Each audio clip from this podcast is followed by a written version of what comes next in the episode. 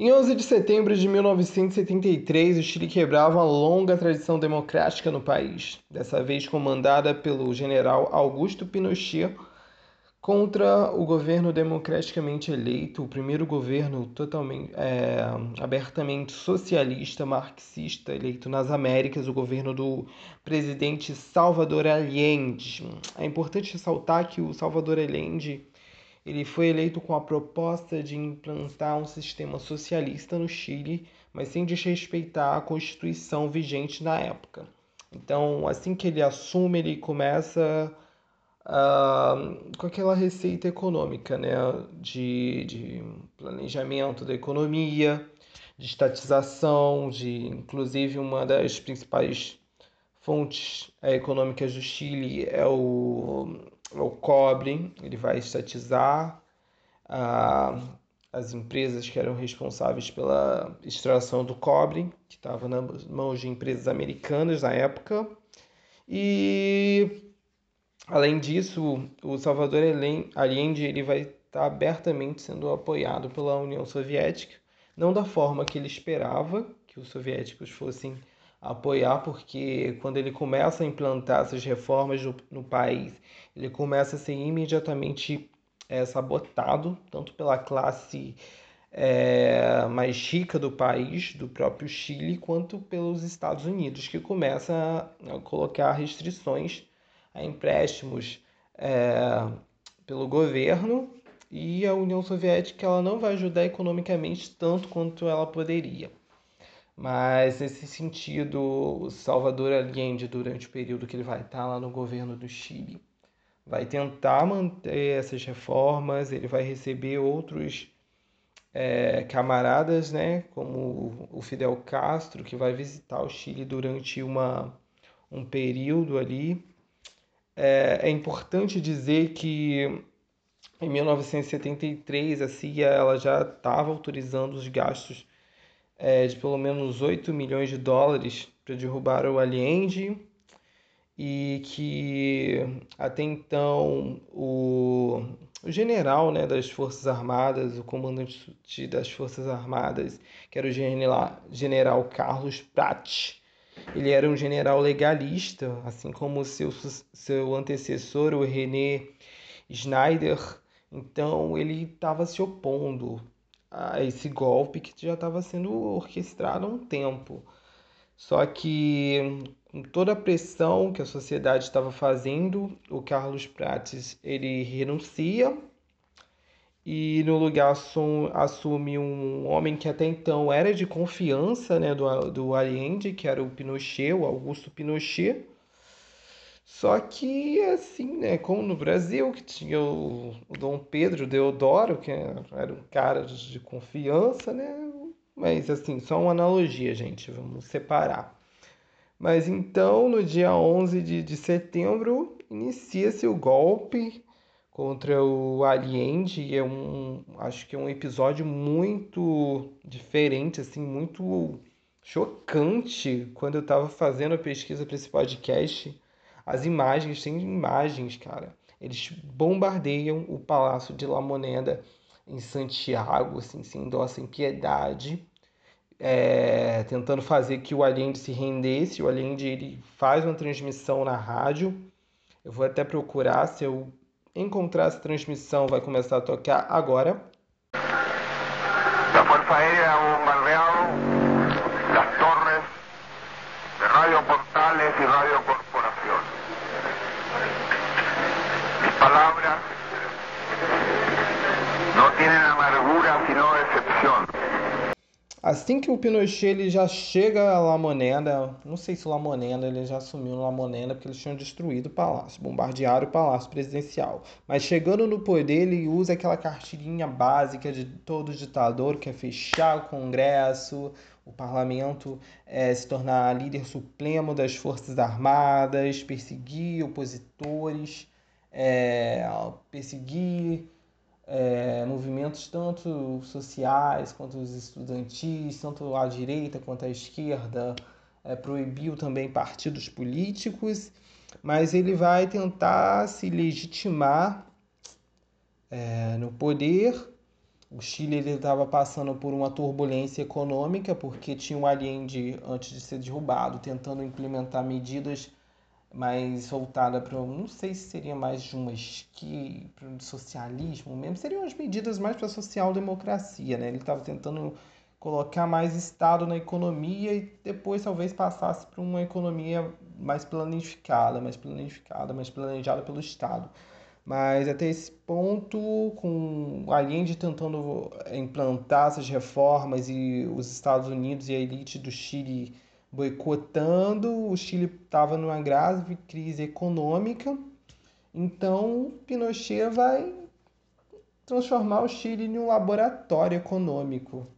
Assim como a gente viu que nas outras ditaduras é, teve uma receita, uma participação de economistas liberais, no Chile vai chegar nada mais nada menos do que os Chicago Boys, os estudiosos da Universidade de Chicago, lá do Newton Friedman, com a receitinha do neoliberalismo que nada mais é do que uma economia de livre mercado com pouca participação do Estado, assim, o Estado não intervém em quase nada. Tanto é que há pouco tempo, acho que eu estou gravando esse podcast em 2021, acho que 2020 teve uma convulsão social no Chile por causa do aumento na passagem de metrô, mas que está diretamente ligado a esse, essa transformação econômica que o Chile está sofrendo nessa época. Ela, mesmo com o final da ditadura, ela se manteve até pouco tempo, ainda se mantém, porque eles estão produzindo uma nova, fazendo uma nova constituição, porque a constituição atual foi é, escrita durante esse período que o Pinochet esteve no poder. E eles vão conseguir até alguns êxitos é, na área da, da economia, a economia vai crescer, o país vai conseguir abaixar um pouco a inflação, e esse período de crescimento ele até que permanece mesmo após o período do Pinochet. Mas o período do Pinochet, sim, gente, é sem dúvidas é um período de terrorismo estatal. Foram criados campos de concentração, se você assistiu ao documentário. Ah, deixa eu lembrar o nome do documentário. Eu assisti ele tem pouco tempo. Mas Nostalgia da Luz, assisti ele para uma matéria chamada é, História, História Moderna. Não, não foi História Moderna, mas eu vou lembrar depois. Mas é um documentário muito legal que ele fala um pouco da, das estrelas e do tempo é, e né, se passa ali no deserto do Atacama, mas ele também toca no período de, da ditadura, mostra campos de, de, de, prisioneiros que existiam ali no, no meio do deserto e quantas pessoas sofreram na, nas mãos do Pinochet, que sem dúvidas um dos ditadores mais sanguinários assim da história da América Latina. E já vi até, não sei se é verdade, assim, eu estava lendo um livro é, sobre as memórias do Chile, que contam que até prisioneiros eram lançados assim de aviões é, no deserto, no mar, no Pacífico. Foi um período de terror estatal, apesar desse desse como é que eu posso falar desse, desse sucesso econômico que era pregado até pouco tempo por muita gente. E mais uma coisa, o Pinochet, o período do Pinochet é tão sinistro que ele tinha uma polícia secreta chamada de é, Direção de Inteligência. Não, deixa eu melhorar meu sotaque de espanhol. Direção de Inteligência Nacional. Espero que eu tenha agradado. Se você fala espanhol, não brigue comigo. Mas enfim, o nome, a sigla era DINA e era chefiada pelo general Manuel Contreiras. Contreiras. E era um, um aparato de repressão assim enorme, chegava a ter 9 mil agentes. E eles agiam contra os opositores tanto dentro do Chile quanto em outros é, em outros países, para vocês terem uma noção de como era feito o terrorismo estatal nesse período. É... Mas já por volta do ano de 1982, assim como outros países da, daqui da América do Sul, é, o Chile passou por um período de declínio econômico, que, claro, vai, assim como os outros países, gente, é muito interessante isso. Esse declínio econômico ele vai impactar o governo Pinochet. O, primeiro, o ministro da Economia da época ainda era um Chicago Boy, inclusive o Paulo Guedes, nosso é... Ai, o nosso ministro lá da Economia, ele também estava pelo Chile nesse período, mas enfim, o ministro da Economia chileno da época, o Sérgio de Castro, ele foi demitido para tentar, já que ele estava sendo incompetente, não estava conseguindo driblar a crise econômica. Ele foi demitido, e o desemprego ele começou a subir, a inflação começou a sair do controle de novo, o PIB chileno ele acabou caindo por cerca de 14%. E diante dessa crise, o governo começa, o regime no Chile começa a perder muito apoio de algumas parcelas da população civil que ainda apoiava o regime, ele era apoiado principalmente pela classe mais rica né, do país. Então, diante disso, movimentos contra o regime começam a ganhar força, que eu vou citar Aliança Democrática, AD, que era um, um movimento mais ao centro. Já à esquerda se formou o Movimento Democrático Popular, conhecido como MDP, e o Partido Comunista é, ele se recusou a qualquer coligação, mas também não, não abdicou de ter resistência contra o governo. É, atento a isso, Pinochet ele vai tentar se consolidar de novo no poder, convocando um plebiscito ali para o ano de 1988, quando ele se lançou como candidato único, né? E os chilenos, eles compareceram, eles tinham que responder se gostariam que o governo permanecesse ou não, simples assim, sim ou não. E cerca de 80 e, perdão, cerca de 55% é, dos votos foram contra a permanência do governo. E assim ficou insustentável que o Pinochet permanecesse no país. Depois desse plebiscito, foi uma dura que terminou com voto democrático. Assim, que loucura! Mas pelo menos acabou. As eleições elas não foram imediatamente, elas foram convocadas para 1989 é, nesse período, Pinochet ele vai se afastar do poder. Quem vai assumir vai ser o Patrício Aylwin, do, D, do PDC, que era um ex-senador, um apoiador do, do regime. Mas o Pinochet vai continuar sendo o comandante-chefe das Forças Armadas durante esse período. E ainda nos anos 90, é, por ordem do presidente eleito, foi inaugurada a Comissão Nacional de la Verdade e Reconciliação. Meu Deus do céu, meu espanhol, meu Deus. Comissão Nacional de Verdade e Reconciliação. Espero que esteja pronunciado certo.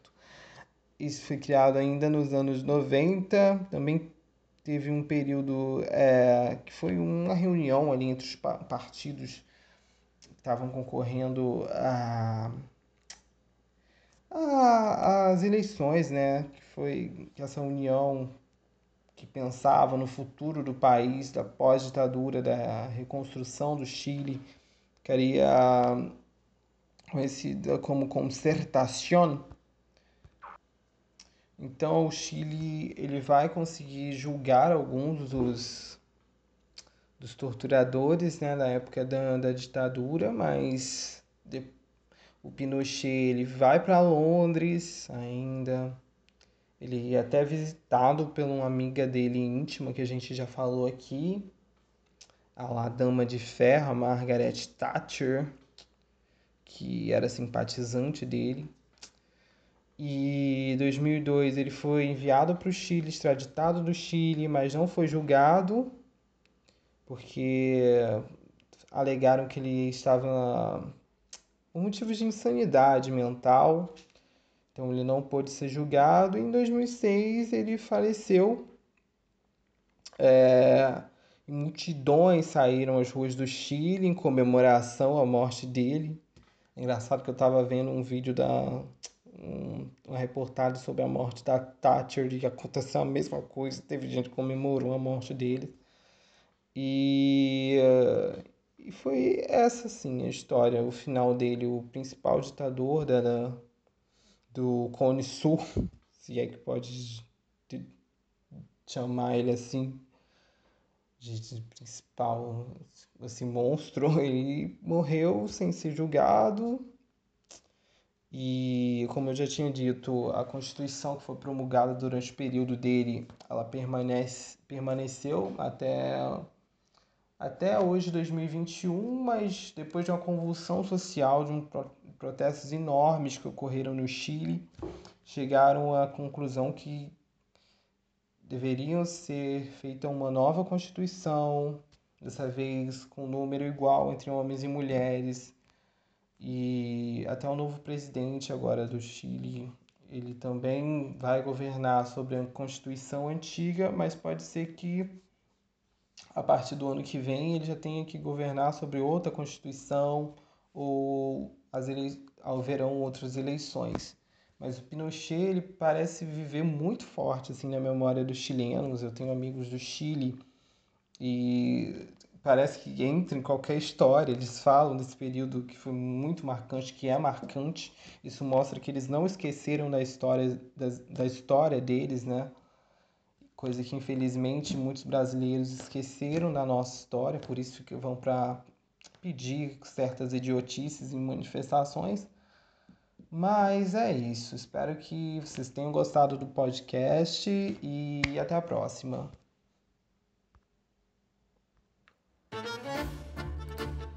Salve, salve simpatia! Eu sou o Christian Veríssimo e está começando mais um História em um Cafezinho, esse podcast que é gravado exclusivamente para minha licenciatura em História, dessa vez para a disciplina de América 2.